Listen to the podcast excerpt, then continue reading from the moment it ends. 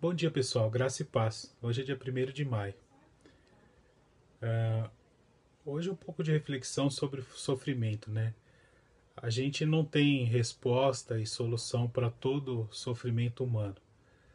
O que a gente pode fazer e o que a Bíblia nos ensina é a gente no, nos colocarmos no lugar do outro. A gente pode ao menos tentar sentir a dor do outro. E o nome disso é compaixão. Jesus se identifica com os doentes, com os desvalidos, com os famintos e com os excluídos. A gente tem vários trechos na Bíblia que falam disso.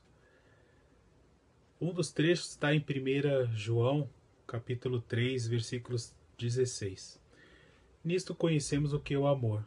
Jesus Cristo deu a sua vida por nós. E devemos dar a nossa vida aos nossos irmãos.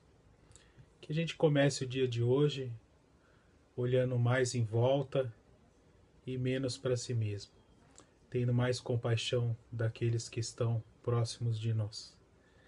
E agora nosso momento de oração. Nosso Deus e querido Pai, muito obrigado pelo dia de hoje, Senhor. Obrigado porque apesar de lutas, apesar de sofrimentos, Senhor, temos amigos, temos familiares, parentes com quem podemos nos comunicar e ter contato, Senhor. Nos ajude a ter sempre um sentimento altruísta com o próximo, Senhor, que podemos sempre ter uh, uma